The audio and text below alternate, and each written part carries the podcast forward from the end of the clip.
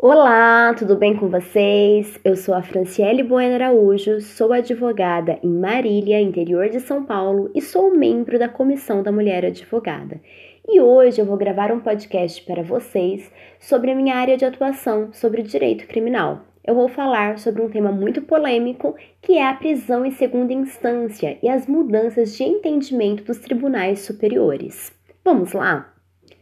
O que eu vou abordar com vocês é meramente informativo, imparcial e sem viés ideológico. A análise é totalmente jurídica, constitucional e processual penal. Gostaria de acrescentar que o estudo sobre prisões na graduação demanda alguns meses, na preparação para o exame de ordem também, e posteriormente eu me dediquei alguns anos sobre esse tema, sobre prisões, por meio de aulas e livros com especialistas. Atualmente atuo na área criminal, portanto eu não poderia deixar passar esse assunto tão polêmico, com divergências de entendimentos, além, claro, do sensacionalismo midiático e fake news. Vamos entender um pouco sobre o tema? Para iniciar a abordagem, eu faço é, introdutoriamente uma referência concisa e sucinta à teoria geral do processo. Uma vez que houve uma evolução social na humanidade para que atualmente qualquer indivíduo, seja na área civil ou criminal, tenha direito a um julgamento imparcial, com as devidas garantias constitucionais e que seja tratado com isonomia, sem distinção de qualquer natureza. Mas isso realmente acontece na prática? É para isso que nós, advogados e advogadas, lutamos e resistimos em cada processo, para que os direitos previstos nas leis e na Constituição sejam observados e cumpridos. Devo ressaltar que antes havia uma vingança privada em que prevalecia a lei do mais forte. Era um período chamado de período arcaico, de 500 anos antes de Cristo. Posteriormente, no período clássico, quinto ano antes de Cristo, os magistrados eles eram escolhidos pelas partes. Isso se chamava justiça privada. E apenas no período da justiça pública é que surgiu a jurisdição e o processo que passaram por diversas mudanças até chegar ao que conhecemos hoje. O processo, então, é um instrumento de pacificação social e de solução de conflitos. Nós, atualmente, vivemos em um Estado democrático de direito, com garantias processuais e constitucionais. Após essa breve introdução com relação ao processo penal, devo deixar claro que o processo é um instrumento de equilíbrio entre o direito de punir do Estado e o direito de defesa do indivíduo. Vou falar agora sobre questões principiológicas. Há diversos princípios que devem ser observados, tais como princípio da presunção de inocência ou não culpabilidade, princípio do contraditório, que é a dialética dos fatos da causa, ou seja, direito à informação de que há um processo e de participação nesse processo. Assim, o acusado ele terá o direito de ser ouvido além de contrapor-se. Princípio também da ampla defesa por meio de um profissional, por meio de um advogado ou de uma advogada com defesa técnica, direito de audiência, princípio da publicidade, da busca da verdade real, princípio do juiz natural, em que o juiz constituído ele ele vem antes do delito ser julgado e, consequentemente, também o princípio da imparcialidade do julgador, princípio do devido processo legal, em que ninguém será privado da liberdade ou de seus bens sem o devido processo legal. Princípio esse que está no artigo 5 da Constituição Federal de 88. Portanto, a Carta Magna, que é a nossa Constituição, ela é chamada de Constituição Cidadã, pois foi promulgada para também garantir direitos. Vou fazer uma análise histórica. Em 1764, o jurista iluminista italiano César Beccaria, da Escola Clássica do Direito Penal, em sua célebre obra Dos Delitos e das Penas, levantou voz em nome da humanidade e da razão contra a tradição jurídica e a legislação penal de seu tempo. Uma de suas teses é a igualdade perante a lei. As suas ideias se difundiram rapidamente em todo o mundo civilizado, sendo aplaudidas por diversos pensadores. Bacaria, ele também foi pioneiro em fazer apontamentos sobre a presunção de inocência. Após esse direito também, ele foi, é, ele foi é, encontrado é, também na Declaração dos Direitos do Homem e do Cidadão de 1789, depois na Declaração Universal de Direitos Humanos aprovada pela Assembleia da ONU em 1948 e dispõe também na nossa Constituição Federal, que é o direito de não ser declarado culpado enquanto ainda há um processo em andamento. Tudo isso foi acolhido nessas declarações, nesses dispositivos internacionais. Também há dispositivos semelhantes na Convenção Europeia para a Proteção dos Direitos Humanos e das Liberdades Fundamentais, também no Pacto Internacional de Direitos Civis e Políticos, na Convenção Americana de Direitos Humanos e está presente na nossa Constituição Federal de 1988, no artigo 5 aspas. Ninguém será considerado culpado até o trânsito em julgado de sentença penal condenatória. Ou seja, até o término do devido processo legal, em que o acusado tenha se utilizado de todos os meios de prova pertinentes para sua defesa, com ampla defesa e contraditório, ele não será considerado culpado. A Constituição Federal é clara ao estabelecer que somente o trânsito em julgado de sentença penal condenatória, ou seja, quando não há mais possibilidade de recursos, poderá afastar o estado inicial de inocência. Mas há algumas indagações que são pertinentes. Por exemplo, um acusado durante um processo criminal em andamento pode ser preso? Pode. E isso não fere o princípio da presunção da inocência? Depende. Vamos esmiuçar melhor sobre isso? Vamos falar um pouco agora sobre esse princípio tão importante, que é o princípio da presunção de inocência ou da não culpabilidade. Conforme já explicado, a presunção de inocência ou não culpabilidade não é simplesmente uma regra, mas é um princípio previsto em diversos diplomas internacionais e também na nossa Constituição Federal de 1988. É um direito individual, uma garantia constitucional, além de ser cláusula pétrea, isto é, uma norma jurídica que não pode sofrer alteração por emenda constitucional para que seja abolida. O artigo 5 que dispõe acerca da presunção da inocência ou não culpabilidade até o trânsito em julgado é cláusula pétrea, por ser direito e garantia individual, direito fundamental. Ora, se a presunção de um acusado no processo criminal é de inocência até o término, sem mais possibilidade de recursos, há a possibilidade de alguém ser preso antes da condenação irrecorrível?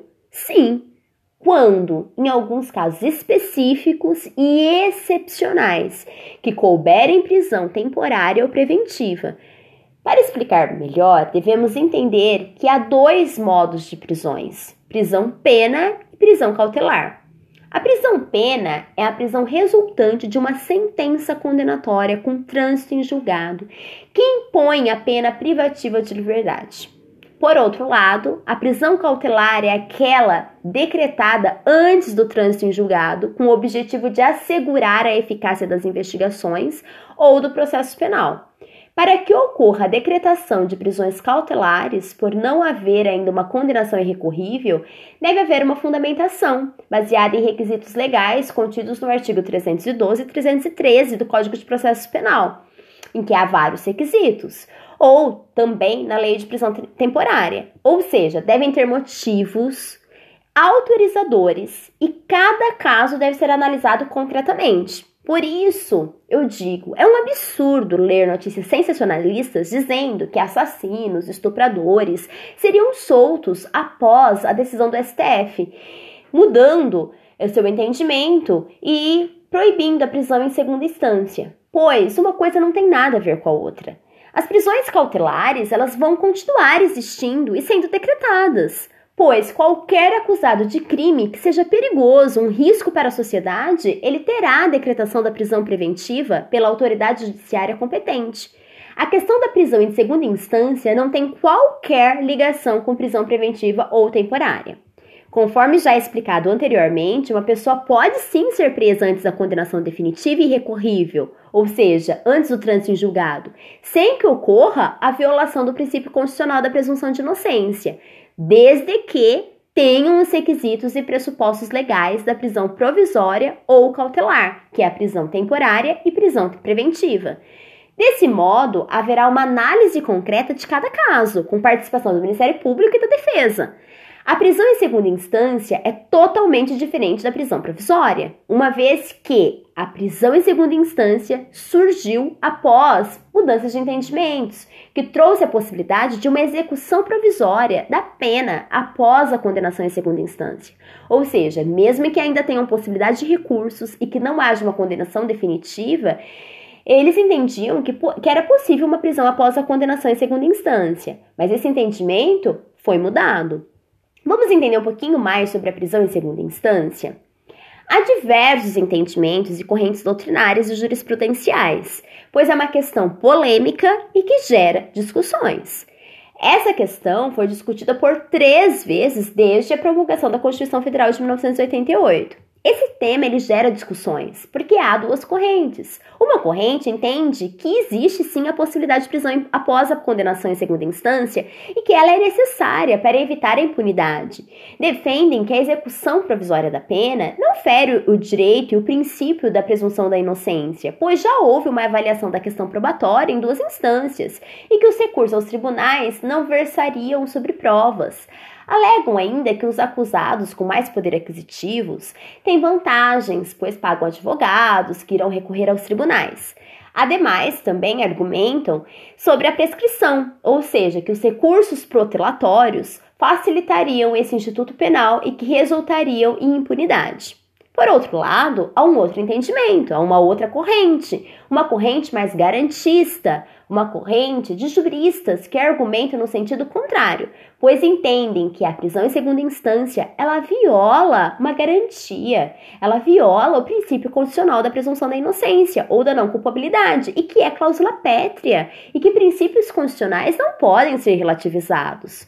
O princípio é direito e garantia individual e que relativizar ou mitigar qualquer princípio é perigoso demais e traz insegurança jurídica. Defende, sobretudo, que a Constituição Federal tem que ser cumprida e obedecida e não deve mudar apenas por clamor social ou por clamor popular. Ressaltam ainda que a questão da prescrição, que é alegada pela outra corrente, é uma questão estatal e que não deve ser transferida ao acusado, pois o judiciário deve ser mais célere e eficiente para que os processos não prescrevam, mas não prender em segunda instância. Segundo esse entendimento, nada justifica a prisão em segunda instância com a alegação de uma possível prescrição.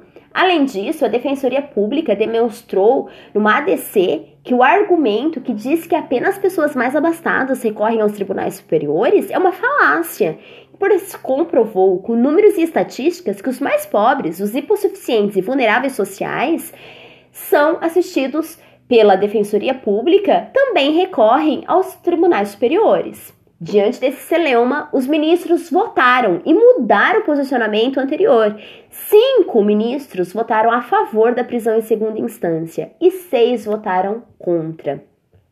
Vamos entender melhor houve mudanças de entendimento sobre a prisão em segunda instância. Até 2009, até fevereiro de 2009, o STF entendia que era possível a execução provisória da pena, ou seja, possível a prisão em segunda instância. Desse modo, se o réu estivesse condenado e interpusesse recurso especial ou recurso extraordinário, ele teria que iniciar o cumprimento provisório da pena enquanto aguardava o julgamento.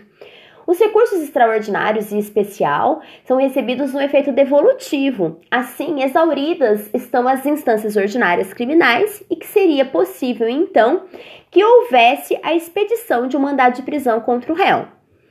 Houve, então, uma mudança de entendimento é, em 2009, ao julgar um HC então, o ministro Eros Grau, ele mudou o entendimento, sua posição, e passou a entender que não era possível a execução provisória da pena. Assim, o condenado poderia até aguardar o julgamento do recurso especial e do recurso extraordinário é, mas desde que estivessem previstos os pressupostos necessários para a prisão preventiva. Então deveria haver então a previsão preventiva e não a prisão em segunda instância. Dessa forma, ele poderia ficar preso, mas cautelarmente, preventivamente, e não como uma execução provisória da pena. Os principais argumentos na época eram de que a prisão antes do trânsito em julgado da condenação somente pode ser decretada a título cautelar e que a execução da sentença após o julgamento do recurso de apelação significaria a restrição de direitos de defesa.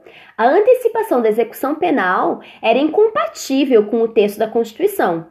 Esse texto, esse entendimento, esse posicionamento durou até fevereiro de 2016. Houve então outra mudança de entendimento e no dia 19, 17 de 2 de 2016, o STF, ao julgar o HC 126292, é, com o relator ministro Teoriza Vasque, retornou para a primeira posição e voltou a dizer que era sim possível a execução provisória da pena. E os principais argumentos eram é possível o início da execução da pena condenatória após a, pro, a prolação de acórdão condenatório em segundo grau, e isso não ofende o princípio constitucional da presunção da inocência. Dessa forma, ficou é, estabelecido que a mudança era outra. Eles diziam: em país nenhum do mundo, depois de observado duplo grau de jurisdição, a execução de uma condenação fica suspensa aguardando o referendo da Suprema Corte houve novamente em 2019 uma mudança de posicionamento. O STF, ao julgar as ADCs 43, 44 e 54, o relator ministro Marco Aurélio, retornou para a segunda posição e afirmou que o cumprimento da pena somente pode ser ter início com o esgotamento de todos os recursos. Assim, é proibida a execução provisória da pena. Dessa forma, o réu até pode ficar preso antes do trânsito em julgado, mas cautelarmente, preventivamente, e não mais como execução provisória da pena. Dessa forma, gente, houve essa mudança né, de posicionamento. Diante de tantas mudanças de entendimentos, percebe-se que é uma questão ainda polêmica e de intenso debate, até mesmo entre juristas. Portanto, gera na população uma insegurança jurídica e nisso, a mídia, a imprensa, mesmo sem conhecimento jurídico técnico, frequentemente discute sobre questões relacionadas às prisões de maneira leviana e que influencia opiniões de leigos, principalmente quando envolvem políticos e discurso de ódio. Por fim, atualmente, vale a proibição de prisão provisória, denominada de prisão em segunda instância. No entanto, a qualquer momento pode vir a ser novamente discutida e debatida essa questão.